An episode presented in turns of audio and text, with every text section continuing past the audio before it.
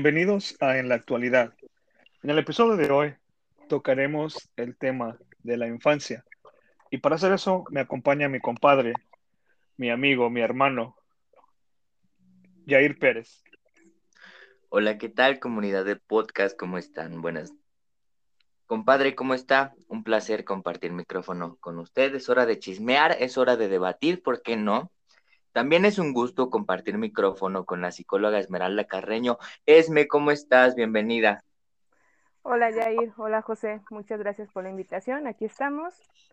Vamos a pasar un rato dialogando este tema que es de suma importancia, no creo que solo para nosotros tres, sino para nuestros, las personas que nos están escuchando. Bueno, vamos a comenzar.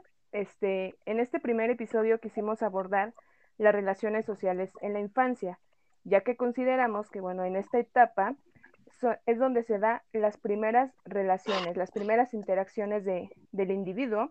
En este caso se inicia la relación entre madre e hijo y así ya se va dando esa apertura a las relaciones con las demás personas, que bueno, sabemos que se inicia siempre con la familia, existe esta relación hijo-padres, igual entre hermanos, y bueno, esto da pauta a que conforme uno vaya creciendo y desarrollando, vaya formando nuevas relaciones.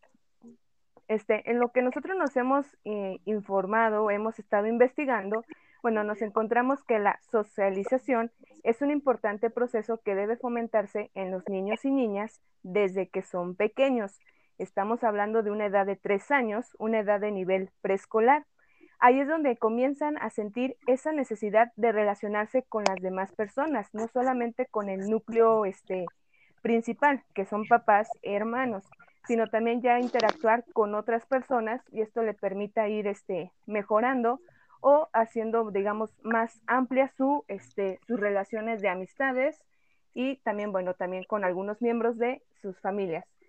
Este, bueno, como primer punto, sí me gustaría escuchar tanto a José y a Yair en algunas experiencias personales, sobre todo cuando estábamos en esta etapa de infancia. Entonces, me gustaría, Yair, escucharte una experiencia que nos tengas por contar. Fíjate, Esme, que justamente se me viene a la cabeza. Estaba yo en la primaria, tercero, cuarto, más o menos, y pues uno de, uno de niño está tonto, no mide consecuencias, ni mucho menos. Y recuerdo que a mí me llamaba mucho la atención una compañerita, y era como dos años mayor que yo, si no mal recuerdo. Este, total que le empecé a mandar que la cartita, le hacía el dibujito, este, no sé si ustedes se acuerdan, pero hubo un tiempo en que se usaban mucho unas plumas de gel con olorcito y con todo. Entonces, pues, ah, claro. te esforzabas pues por hacer el dibujito, ¿no? El chiste que yo a la, a la niña le mandaba la cartita y todo. Y su hermano iba, eh, yo era del B, su hermano iba en el C. Entonces, un día le empezaron a hacer burla conmigo y este, pues la típica de, uh, son novios y todo. Y en eso su hermano se suelta a llorar y que me empieza a pegar. Y el niño así como de, y es que a mi hermana y yo de, no, pero, o sea, sí me gusta. O sea, estaba chiquillo. Y que me empieza a pegar y todo, y el niño llorando. La verdad que sí fue algo que se me quedó, pues porque, no sé, fue la primera vez que me dieron, este, o que me agarraron a golpes por amor. Digo, ya como que la vida me iba preparando desde ese momento. Pero pues luego así pasa. ¿Usted qué dice, compadre? ¿Usted no le ha pasado nada? Sí, claro, como no. Pero creo que lo que más se me viene a la mente de la infancia o de la escuela ah, fue que, o sea, literal, yo me enamoré de mi maestra, mi maestra de primer grado. Este fue, fue una de las cosas que, que más recuerdo de esos días. Yo era un niño nuevo en la escuela. Este, vine de otro estado, me moví de, de Zacatecas a Sonora. Entonces, en esa transición, pues me fui a, principios del, del, año escolar. Me tocó llegar a Sonora a cursar primer grado. Y pues todos los compañeritos ya se conocían, ya eran amigos, ya habían ido al kinder juntos. Y pues yo era el típico niño nuevo en la escuela, ¿no? Entonces yo siempre me sentaba afuera del, del salón de clases a comerme mi, mi lunch. Pues ahí a tristear, ¿no? Porque no tenía muchos amigos, no era un niño muy sociable. Aparte, pues yo siempre he vivido en un área rural y pues vivir en una ciudad pues era como que un cambio muy drástico y muy grande para un niño de seis años. Entonces, me acuerdo estar ahí sentado afuera del salón y la maestra decirme, ¿y qué haces aquí? ¿Por qué no vas a jugar? Y yo así de, ah, es que, es que tengo hambre y es que quiero comer y es que no me gusta jugar. Y fue así de, me acuerdo que la maestra me toma de la mano y me lleva hacia donde estaban los demás niños jugando, ¿no? Y pues yo nada más recuerdo esta imagen de, no sé, la maestra súper joven, súper bonita, así como que mi maestra Cecilia, nunca se me va a olvidar su nombre, y era de, o sea, yo en mi cabeza ya estábamos corriendo por un lugar pastado y, y con una rola de, de fondo, ¿no? Así como de, wouldn't it be nice if we're together? Y yo así como que ya haciéndome la, la boda y todo en la cabeza, ¿no? Pero eso, eso es lo que más recuerdo de, de esa infancia, como que fue mi, mi maestra, mi primer amor, no sé. Estuvo muy drástico cuando me tuve que cambiar de, de escuela de nuevo y ya nunca supe de ella. Pero no sé, a lo mejor, a lo mejor Esme tiene alguna historia diferente o, o algo similar, cierto, opuesto que pues es nada más es psicóloga de profesión, sino también es, es educadora. Entonces, quizás se recuerda algo de eso o tiene alguna historia de la infancia. Pues fíjate que sí, ahorita escuchándolos, este, recuerdo mucho, yo cuando tenía seis años, esta cuestión de idealizar a, a esa primera personita, ¿no? Como dicen, a ese primer amor. Entonces yo recuerdo que iba en primero de primaria y era el, el compañerito que se sentaba al lado de mí. Y era así de, ay, es que se sentó al lado mío y hasta me daba pena hablarle y el típico de si te decía algo ya te ponía roja de la cara, ¿no? Entonces lo recuerdo muy bien, como dicen ustedes, esa cuestión de, de la primera personita que, digamos, siente cierta apatía o lo que conocen como el, primer amor, ¿no? De la infancia. Este, y bueno, también hablando de esa parte profesional, como has dicho, bueno, sí me encuentro trabajando con, con niños desde preescolar 2 a sexto de primaria y me he topado con niños que a lo mejor también sienten esa afinidad en esa cuestión ya por, por el maestro, ¿no? A lo mejor, como decía José, eh, a lo mejor uno se acerca con, con, los niños con la finalidad de, pues, de establecer cierta empatía, cierta transferencia o ayudarlos en esa cuestión de adaptación a su nuevo ambiente, a su nueva escuela. Y bueno, los niños ya se empiezan a idealizar este, esa cuestión, ¿no? Es la personita que admiras, la personita con la que quisieras estar siempre. Y bueno, recuerdo mucho a un niño que, pas que me pasaba, que le pasaba eso pues conmigo, ¿no? En cierto aspecto, de que si le faltaban al respeto a los compañeritos, inmediatamente voy y busco a la maestra Esme. Que este, si me vio feo un maestro o ya nada más me llamó la atención porque no hice algo, voy y busco a la maestra Esme. A la hora de recreo, voy con maestra Esme, entonces sí veo esa cuestión de, ¿cómo mencionarlo? Sentir cierta empatía hacia la otra persona. Y bueno, eso también nos va este, produciendo que vayamos trabajando esa cuestión de relacionarnos con las demás personas. Este, también hemos estado leyendo y bueno, nos encontramos que los niños a la edad de los seis años todavía se encuentran con relaciones que pueden estar cambiando y los vínculos de estas, estas amistades no son tan estrechos ni permanentes. ¿A qué me refiero? Todavía está esa cuestión de que sabemos, el típico niño, ¿no? De que se pelea con el amiguito ya a los 10 minutos ya están jugando sin ninguna dificultad. Eso se da mucho en las primeras este, edades eh, de formación académica. Vemos los niños de preescolar, primero, segundo de primaria, que se da este tipo de, de, cuestiones. Pero conforme se van desarrollando, o a lo mejor también este, el ambiente en el cual se desarrollan, nos podemos encontrar con niños que ya empiezan a catalogar o etiquetar ciertos tipos de relaciones. Esto se da por lo, en una edad promedio a los nueve años. Es cuando ya se empiezan a formar unos grupos más estables y implican, digamos, esa cuestión emocional. Ya hay cierta madurez en el niño. Y es cuando empiezan a catalogar el decir, bueno, este, me junto contigo porque utilizas a lo mejor ropa de X marca, este, tienes el último PlayStation, Xbox, este, utilizas cierto juego. Entonces ya desde ahí empezamos a, catalogar en este caso, Yair, tú te has visto, eh, bueno, tú te has, escuchado de alguna situación o inclusive si tú has vivido una experiencia relacionada a este tema. Sí, claro, desde luego, en sobre todo yo creo que se presenta más en primaria. Sí, claro. Eh, es cuando pues no desarrollamos estos filtros para convivir con las personas, todavía no aprendemos a medir nuestras palabras o qué alcance puede tener las cosas que decimos. Y sí me tocó presenciar, incluso ser parte de que pues a lo mejor yo no llevaba el juguetito de marca, el juguetito de moda, este, también mm, se daba mucho esta división de, de yo soy mejor que tú y me junto nada más con los que con los que son de mi nivel, vaya. Y sí recuerdo que en varias ocasiones compañeros y todos pues hablaban mal de, de cuando iban a la casa de otros compañeros, o sea, entre ellos mismos empezaban a vivorear.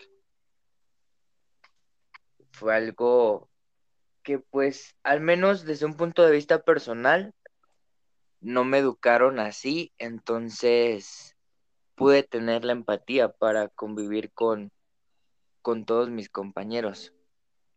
Pero también había compañeros que no estaban como tan preparados para este tipo de niños y se quebraban de una manera de una manera muy fuerte. Yo digo que hay hubo alguno que otro que sí se quedó con esa espinita de por vida o que sí se quedó con esa marca. Así es, exacto. Como comentas, ¿no? Desde ahí ya estamos viendo esa cuestión de, distinguir este, pues este tipo de, características. José, no sé qué punto de vista tengas en relación a este tema. Pues sí, claro. O sea, cuando uno es niño, como lo comentaba Yair, no tiene uno de esos filtros, no tiene uno el, el tacto para, no sé, sutilmente decir comentarios o hacer ciertas referencias que puedan mostrar cierto estatus social o, o, simplemente que pues quizá a tu familia le va un poco mejor que a las otras.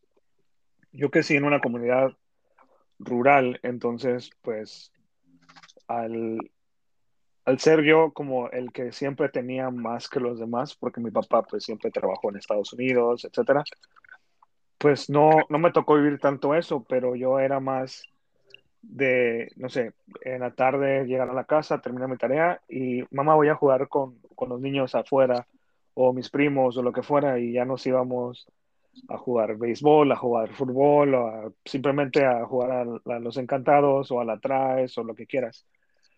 Pero cuando me moví a una área más urbana, por así decirlo, una ciudad, ah, me tocó vivir lo opuesto. O sea, yo era como el niño de afuera, el niño de rancho, el niño de, no sé, el, el, más desconocido de toda la escuela, porque pues la mayoría de los niños en esa escuela o, ya en ese punto secundaria eran pues ya casi adolescentes, pues ya teníamos un poco más de, ya tenían un poco más de malicia y, y sí, como que sí te empujaban hacia un lado te catalogaban de, no sé, el pobre o el rarito o lo que fuera.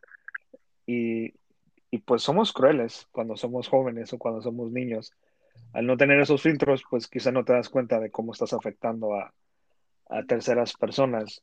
Y, y, sí, me acuerdo mucho de eso. Uh, con cualquier juguete, cualquier ropa. Y cuando llegas a un lugar que es un poco más materialista, te das cuenta de, que, ah, no traes esta marca, no, no me junto contigo. O, ah, no traes estos tenis, pues no, mejor no me junto contigo. Uh, tus taquetes son, son chafitas, no, pues mejor no juegues fútbol. Y, siempre sientes un poco de la exclusión.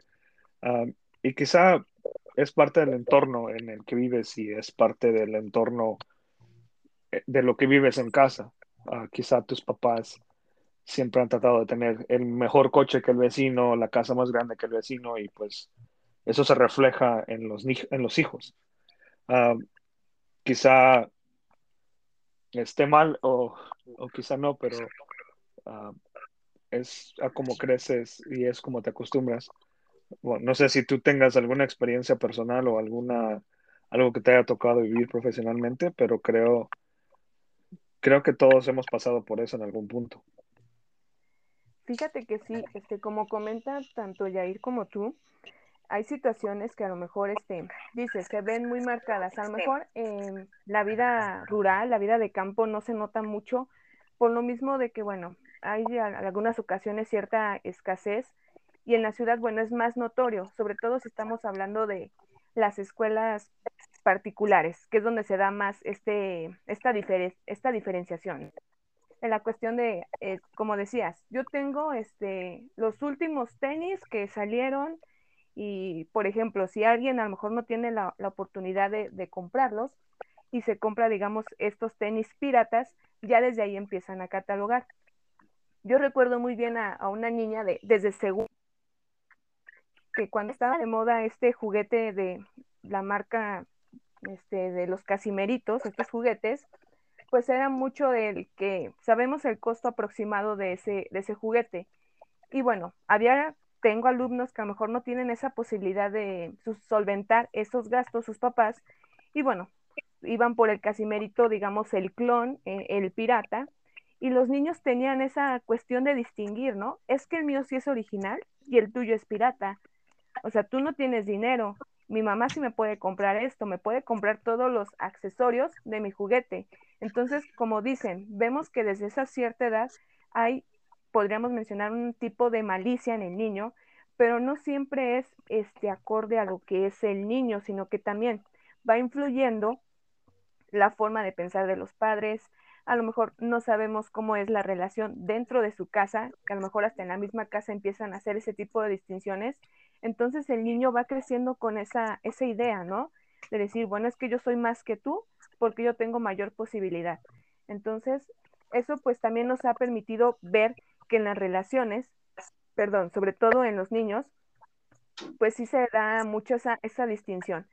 Este, bueno, también de aquí les, les quiero compartir, los, bueno, los niños interactúan tanto en actividades grupales, como mencionabas, el equipo de fútbol, de básquetbol, y también ahí se marcan mucho las, las distinciones, y también esa cuestión de relacionarse con cierto grupo de amigos, donde se va haciendo esa distinción de, este, yo me junto con ellos porque a lo mejor viven en mi misma colonia y somos de una colonia de un alto nivel, ¿no? Entonces, vemos muy, muy notorio eso y es algo que también, bueno, yo siento, yo percibo que causa cierta inestabilidad en el proceso de las relaciones a lo largo de su vida. Por eso mismo estamos ahondando desde la infancia este, este punto, porque aquí vemos las primeras relaciones. Si nosotros desde niños tenemos esa inestabilidad, yo considero que si no se trabaja o si no se llega a una estabilidad emocional en ese punto, pues eso mismo ocasiona que en nuestra vida adulta tengamos ciertas dificultades, a lo mejor a la manera de relacionarnos, este, si tenemos algún tipo de relación, que sea relación duradera o que sea un cambio constante de, este tipo de, relaciones, ya sea de amistades, noviazgo, este matrimonio hasta llegar a ciertos puntos que bueno, vamos a ahondar más, más adelante en siguientes episodios. Pero bueno, aquí vemos que esto ya está perjudicando en cierto aspecto en la estabilidad emocional. Vemos, inclusive nosotros en nuestra etapa de infancia, hemos tenido, bueno, la vivimos, mejor dicho, de cierta manera y vemos que a los niños actuales pues han tenido estas diferencias no sé, me gustaría escucharlos a ustedes si han notado, qué, qué cambios han notado más que nada en estos aspectos. A lo mejor, no sé, el típico de, bueno, nosotros, la, la típica familia, ¿no? Papá trabaja, mamá en casa, hijos a la escuela. Ahorita a lo mejor ya se ve un poquito más esa cuestión de papá y mamá trabajan, los niños o se quedan solos o se quedan al cuidado de la abuelita o se quedan bajo el cuidado de un dispositivo electrónico. Entonces, bueno, me gustaría escucharlos a ustedes dos en ese punto, bueno, ¿cómo consideran que esta estabilidad o estos cambios han afectado al niño en de manera actual? Sí, claro, y como bien lo mencionas, ya hoy en día se está normalizando que ya el papá es el hermano mayor o la hermana mayor. Ya es como el modelo, el ejemplo que están siguiendo. Y si no se tiene hermano, se queda el niño y se queda con la tablet, se queda con la laptop. Incluso tengo conocidos que han, que han crecido, han aprendido la mayoría de cosas que hoy saben por tutoriales. O sea, son personas que nunca tuvieron el privilegio, porque pues la verdad, al menos yo considero que la época que nos tocó vivir a nosotros fue un privilegio, en donde papá, mamá eh, te ponía y te enseñaba que hacer el arroz, que cambiar la llanta, que a lavar el coche, o sea, tuvimos esa oportunidad y ese privilegio de aprender de primera mano. Y ahora ya no se da, ya no se da, ya no se da tanto porque ya el niño ya está hecho, pues, de algo que le habla atrás de una pantalla. Ya no se da este contacto físico. Incluso hasta la primer mirada, desde que naces ya no existe la primera mirada, sino existe ya la primera foto. Y al menos yo considero que sí, sí, sí, eso sí es importante. Como bien lo mencionabas, pues antes mm, a nosotros nos tocó vivir muy diferente. Yo me acuerdo que crecí en una vecindad allá por Naucalpan y pues a nosotros sí nos catalogaban como los de allá arriba, los del barrio y todo eso. Pero tú entrabas a tu ambiente o tú entrabas a el contexto en donde tú creciste y te sentías como en familia, te sentías identificado, aprendías a, a detectar a tus amistades y creo que eso te brindaba hasta cierto punto una confianza. No sé, eh, mi compadre Esmeralda, cómo les tocó vivir esto a ustedes, qué diferencias, como dices, me se han notado hasta hoy, porque la verdad sí son grandes, son, son enormes el cómo los nuevos niños van creciendo, el cómo se van estructurando y todo, todo es de lo que pueden ver en internet y a veces eso no es tan sano. Sí, claro. Este, pues mira, yo recuerdo mucho mi infancia porque, como te digo, yo crecí en un rancho. Entonces, para mí era normal llegar de la escuela, hacer mi tarea y aventar mi mochila y vámonos. Y era de que me salía toda la tarde y llegar a la casa cuando, cuando se caía, cuando caía el sol, cuando empezaba a oscurecer. Era muy común hacer eso, irnos a, no sé, nos juntábamos en un, en un lugar baldío y hacíamos una cancha de fútbol y ahí nos poníamos a jugar. O nos poníamos al típico que nos juntábamos en un, una tiendita y a contarnos historias de, terror o de lo que fuera. Y, era más convivencia sana, era más estar como que entre cuates, entre familia, lo que fuera, y como tú dices, el sentirse en casa, el sentirse protegido, el, el, no sentirse como que como que algo malo te podría pasar porque estabas entre puros cuates, ¿no? Y ahora uh, la modalidad que tienen ahora los niños, que pues como ya mencionamos, es un dispositivo el que les enseña infinidad de cosas, es, es muy peligroso y es muy diferente porque abre muchas puertas a, que ciertas personas con malas intenciones uh, tengan alcance a los niños, tengan alcance a, las generaciones más jóvenes. Yo recuerdo que a, mí también me tocaron regaños fuertes, me tocaron, no sé, hasta unas nalgadas y, y, que me castigaran una semana, dos semanas por hacer algo que no, que no debería haber hecho. Y pienso que ahora los papás no tienen esa, esa estructura o no tienen esa disciplina con los niños. Es como tratas de tener el acercamiento con tus hijos de cierto punto a que te vean como un amigo más y no está bien eso. Tienes que trazar tu línea y establecer que hay una relación de padre e hijo y hay ciertas líneas que no se cruzan. Y creo que eso le cuesta mucho trabajo a nuestros padres o a los padres, a los nuevos padres de las generaciones anteriores, porque ahora es muy mal visto, no sé, el darle una nalgada a un niño o el castigarlo o el quitarle algo.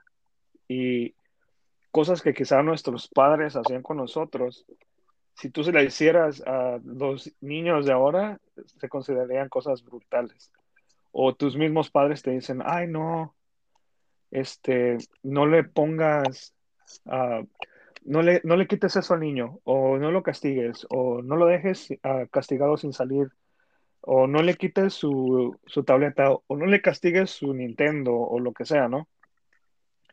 Y a nosotros, por menos, por cosas más insignificantes que los que ellos hacen, nos dejaban dos, tres horas con cubetas de agua hincados en una esquina de la casa, ¿no?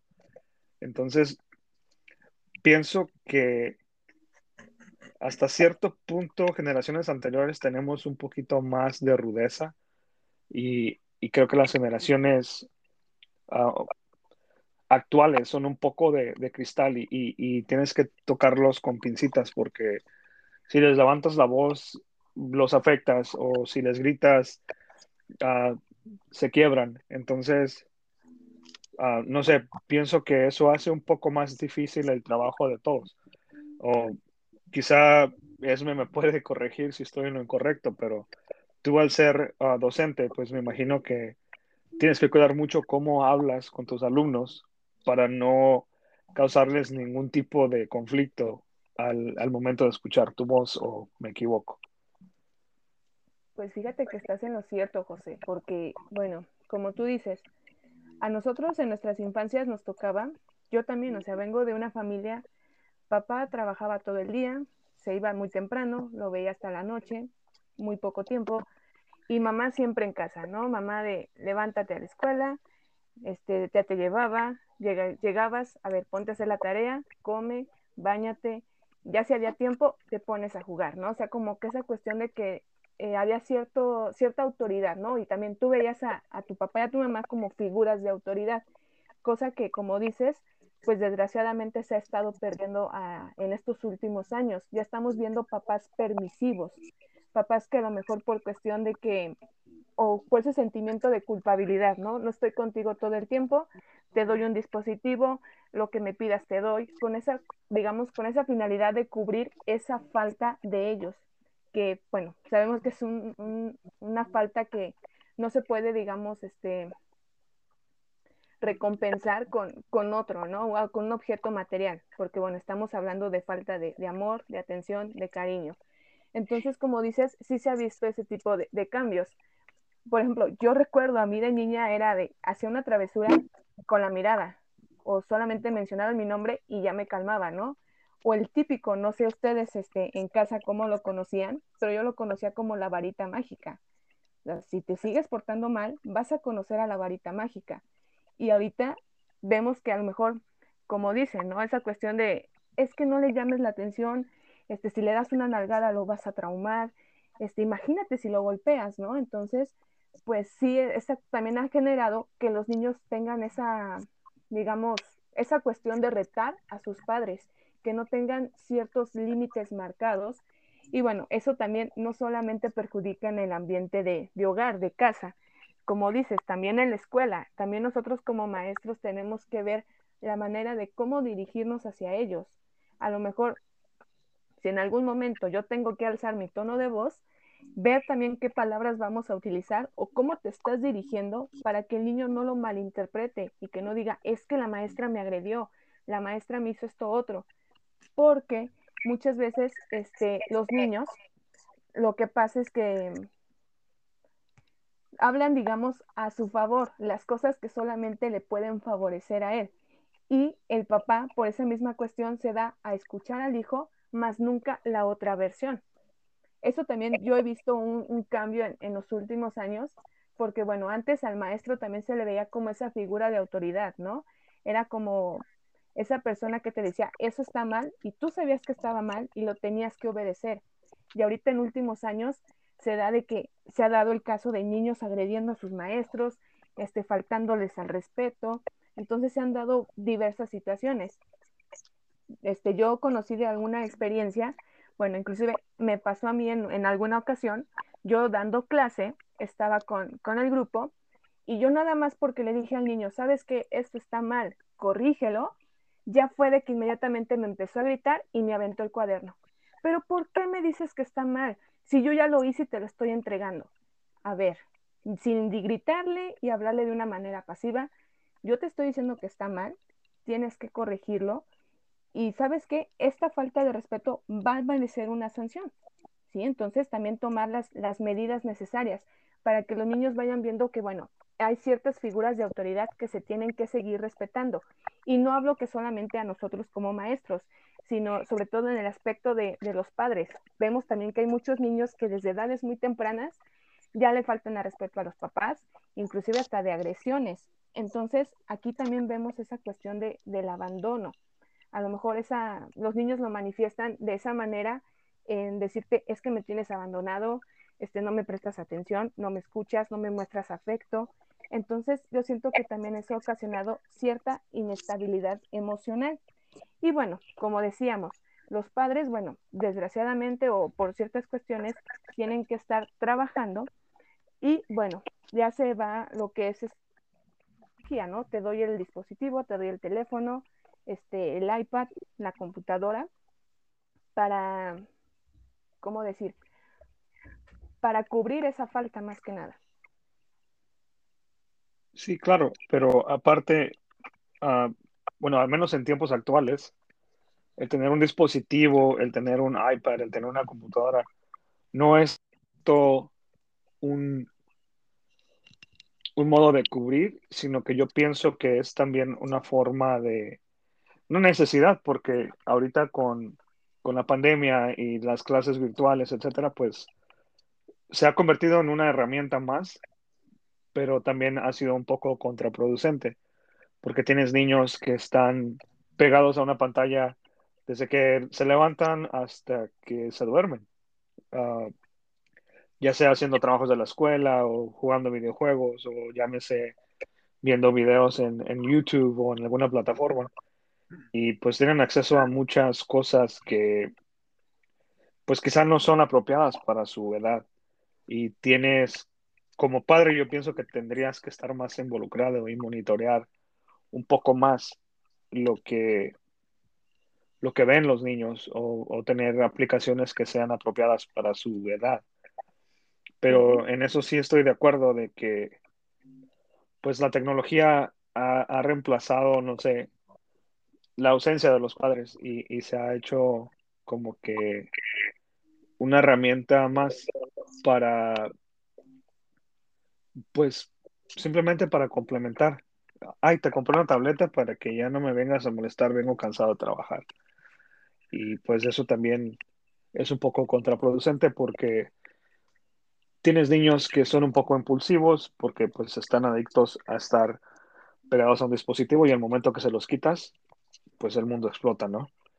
Uh, no sé si el compadre tenga otro, otro punto de vista de eso, pero yo pienso que, que hasta cierto punto, al menos yo como padre, sí me ha tocado vivirlo así. Sí, claro, compadre. Es, y como bien lo mencionaste, resaltar sobre todo el cómo cambió el trato del maestro al alumno y del alumno al maestro, porque antes el maestro te pegaba. Claro. Digo, te aventaba el, el, el borrador, te aventaba la regla, me llegó a tocar que una amiga de mi mamá en su tiempo nos cuidaba después de la primaria porque mi mamá trabajaba, pero ella fue maestra de las de a tiempos antaños, estoy hablando que yo tenía unos 8 o 9 años. Y a mí me decía, ¿vas a hacer las cosas por ti mismo o las vas a hacer con el látigo al lado? Y es así como de, ok. Y hoy en día agradezco, de verdad. Claro. Gracias. Y a lo mejor en su tiempo no, pero hoy sí. También esta parte que lo mencionaste tú y es me lo recalcó con una experiencia, el alumno que, que se puso altanero, que se puso groserillo. Me acuerdo que, o más bien, mi mamá antes cuando me iba a dejar a la escuela me decía, Llegas y saludas a todos tus compañeritos, saludas a tu maestro, a todos les dices buenos días. Y en la actualidad, eso ya no se ve. Y ahí el resultado de acciones como esta. Y yo creo que se debe a dos, a dos variables.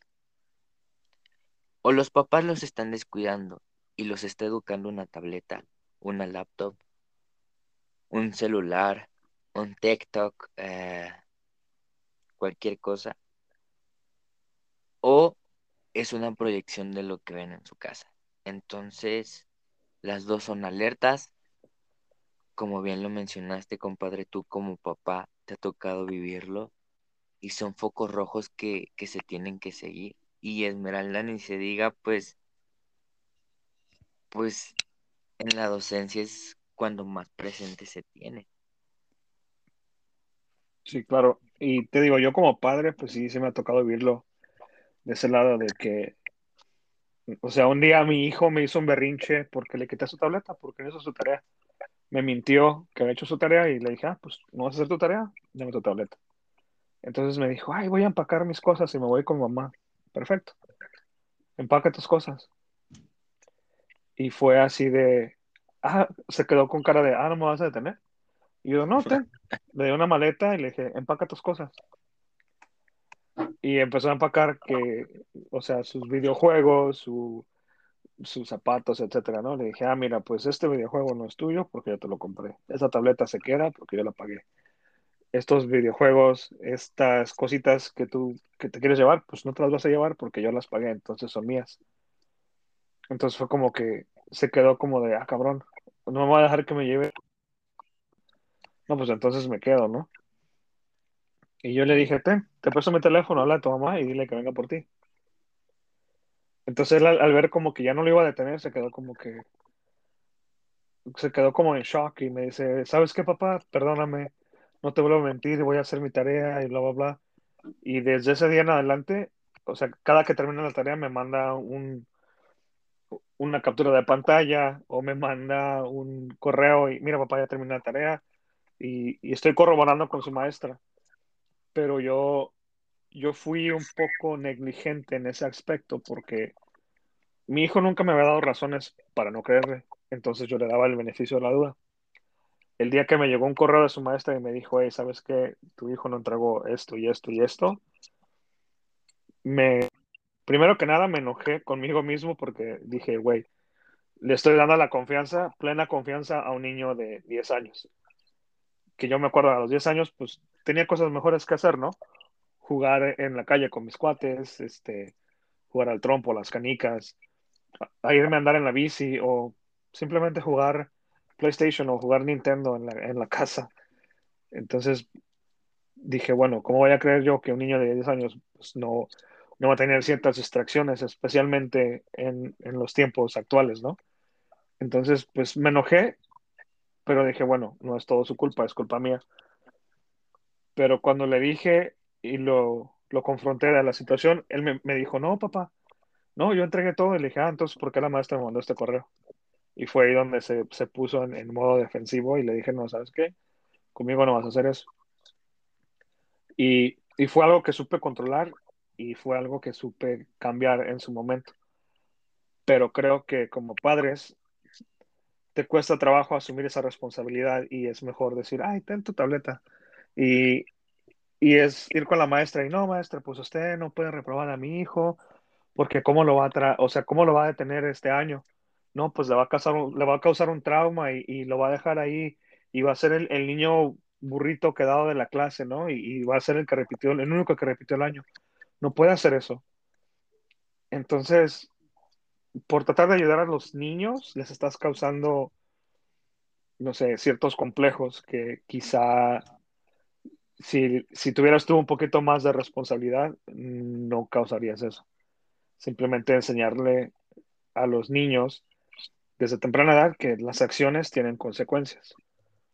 Pero, no sé, quizá es fácil para mí decirlo porque yo no trabajo en ese aspecto.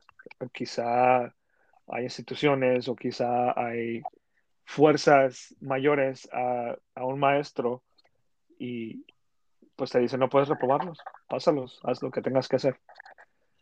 Entonces, no sé, quizá Esme nos pueda explicar un poco más sobre eso. Sí, exacto, ese punto de, este, desgraciadamente en nuestras cuestiones académicas eh, educativas se han dado cambios, ¿no? Esa cuestión de ya no lo puedes reprobar, porque si lo repruebas le causas un trauma, este, si repite año, si está en la misma escuela, los compañeritos se van a, a burlar. Pero bueno, yo lo veo más que nada en esa cuestión de que los papás también tienen que estar conscientes.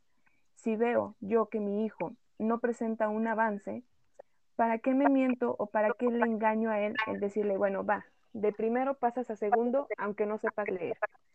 Yo siento que también como padre debes de tener con, este, ese tipo de consideración, ¿no? Decir, bueno, a ver, si yo veo que mi hijo tiene dificultades, pues asumo la responsabilidad, ¿no? De que mi hijo va a tener que repetir grado. A lo mejor tengo que aumentar mi compromiso como padre, de decir, ¿sabes qué? Voy a tener que trabajar contigo en ese aspecto. Entonces, aquí también se ve mucho lo que es la falta de comunicación y de confianza. Eh, por ejemplo, ahorita que decías, José, de tu hijo, esa cuestión de confianza, ¿no? ¿Qué tanta confianza le tienen los hijos a sus papás? En la cuestión de,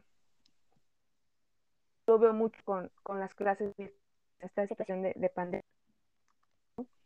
Yo lo veo, o sea, hay niños que a lo mejor solitos se conectan, toman su clase, suben su tarea y todo bien, y no es necesario que esté papá o mamá a un lado, pero los papás están conscientes de que es cierto, ese niño cumple con su responsabilidad. Desgraciadamente, hay otro tipo de niño, ¿no? El tipo de niño que a lo mejor te dice, es que estoy en clase, que, que está tu hijo en clase, si no lo estás cuidando, y hasta lo mismo, ¿no? El mismo niño te está mintiendo. Te dice, sí estoy en clase, pero no sabes si está jugando, no sabes si estás si está interactuando con algún desconocido. Entonces, este, también hay que trabajar mucho esa comunicación con nuestros hijos, esa, esa confianza, ¿no? El decirte, ¿sabes qué? Bueno, sí, yo la regué en cierto aspecto, perdón papá, me voy a poner las pilas, ¿no? Pero, por ejemplo, eh, hace algo que ha pasado este, hace poco. Una niña le decía al papá, ¿sabes qué? Es que estoy en clases, no me molestes, estoy haciendo tareas y hasta que la maestra le dice, ¿sabes qué? Lo que pasa es que yo no recibo tareas desde el mes de marzo, no ha contestado exámenes, no ha entrado a clases y resulta que la niña en vez de conectarse a clases, se conectaba a otras páginas para hablar con desconocidos. Desgraciadamente no se sabe cuál, este, hasta dónde se ha llegado esa relación, ¿no? Del decir, bueno, si a, mayores, a lo mejor, no sé, envío de fotografías, es una infinidad de cuestiones que, podemos pensar, ¿no? Estamos aquí también hablando de un presunto o un posible abuso sexual. Entonces, también nosotros, bueno, como padres sí tomar esa cuestión, ¿no? ¿Qué tanta confianza nos tienen nuestros hijos para contarnos lo que les está pasando y la comunicación? Yo que tanto me dirijo con él, sé lo que le gusta a él, sé lo que le está pasando, entonces también es algo que nosotros como adultos sí tenemos que, que analizar y reflexionar porque bueno, también en este punto vemos este, que ya va dando paso a lo que también es una hipersexualidad en el niño. No sé si antes de abordar este último tema quisieran este, dar un punto de vista de lo que hemos trabajado. Desde luego, pues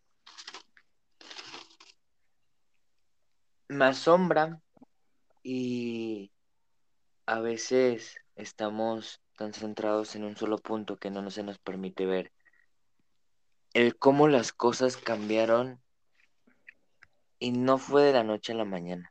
Se trató de toda una construcción social que nos llevó a tener como resultado eh, nuevas generaciones, como bien lo comentaba este el compadre, generaciones de cristal, eh, generaciones en donde se está perdiendo el respeto o se le está dando un nuevo concepto al, al respeto.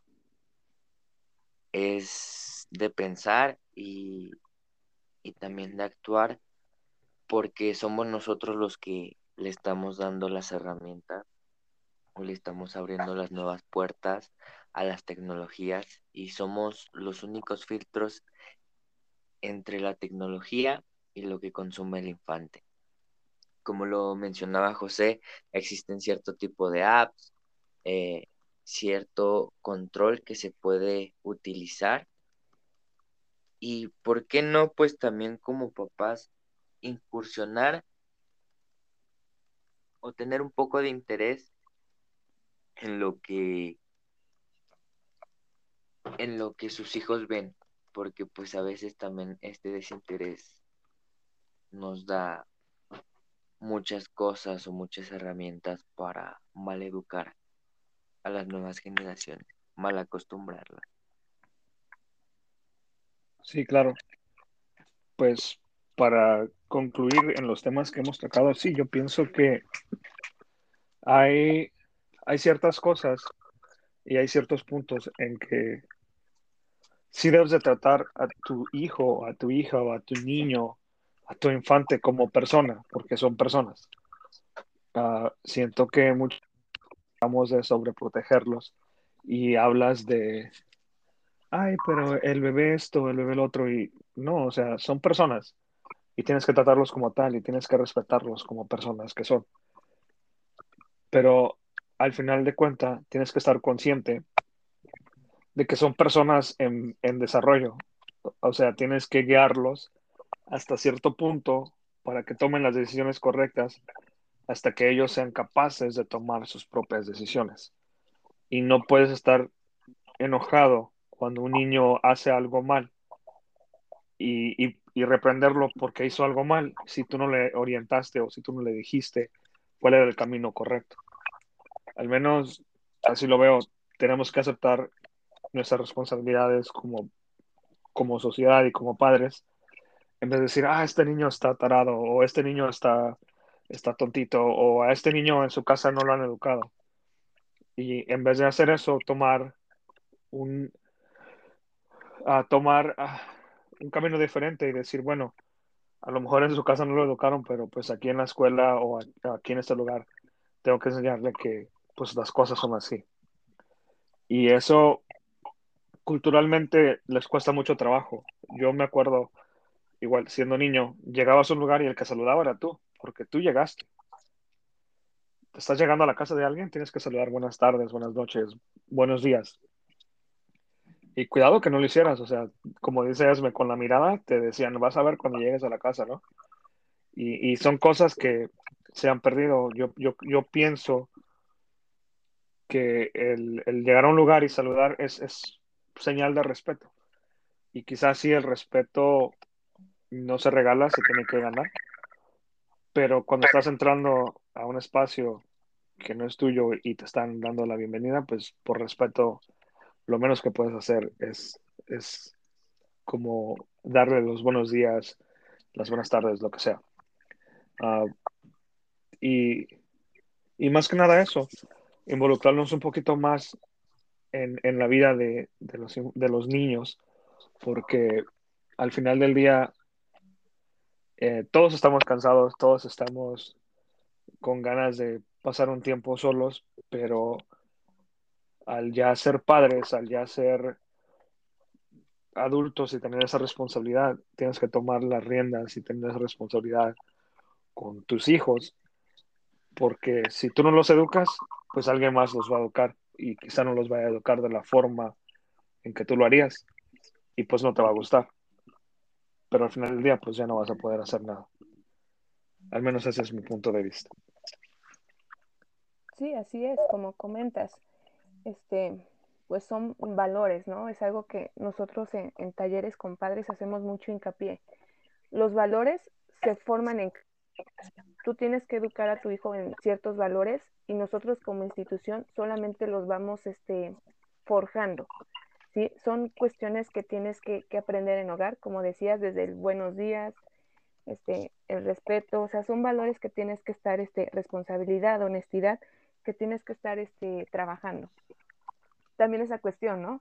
Que dices, yo entiendo, yo entiendo que a lo mejor después de trabajo lo único que quieren es descansar, pero no se les pide mucho a, los papás, más no es tanto que se les dé tiempo, sino que sea este, calidad, un tiempo de calidad. A lo mejor si son 5 o 10 minutos, pero yo sé que voy a estar escuchando al niño, escuchando lo que le pasa.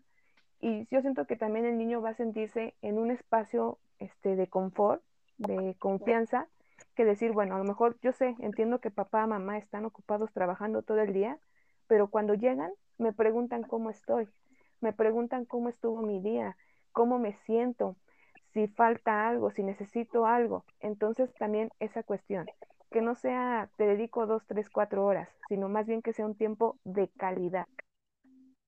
Más que nada. Y bueno, este, también como les comentaba, ¿no? Esa cuestión de, de trabajar la, la, comunicación con nuestros hijos, saber qué es lo que están haciendo, qué están escuchando, cuáles son sus intereses, y eso también que esa relación, sobre todo ahorita padre, madre e hijo, pues vaya mejorando. Es algo que vemos que en estos últimos tiempos ha ido en, en caída. Entonces yo siento que todavía estamos a tiempo de trabajarlo, de sacarlo adelante y yo sé que se puede lograr, solamente es cuestión de, de actitud, de compromiso de, los padres, pero tenemos que estar trabajando día tras día. Bueno, entonces estos fueron los temas que quisimos ahondar en este primer episodio. Sabemos que el tema de la infancia, relaciones es muy amplio, pero bueno, son los puntos importantes que consideramos en este primer episodio. Este, más adelante vamos a, seguir ahondando sobre este tema de, de, relaciones. En el próximo episodio ya nos vamos a enfocar a la siguiente etapa, que sería la adolescencia.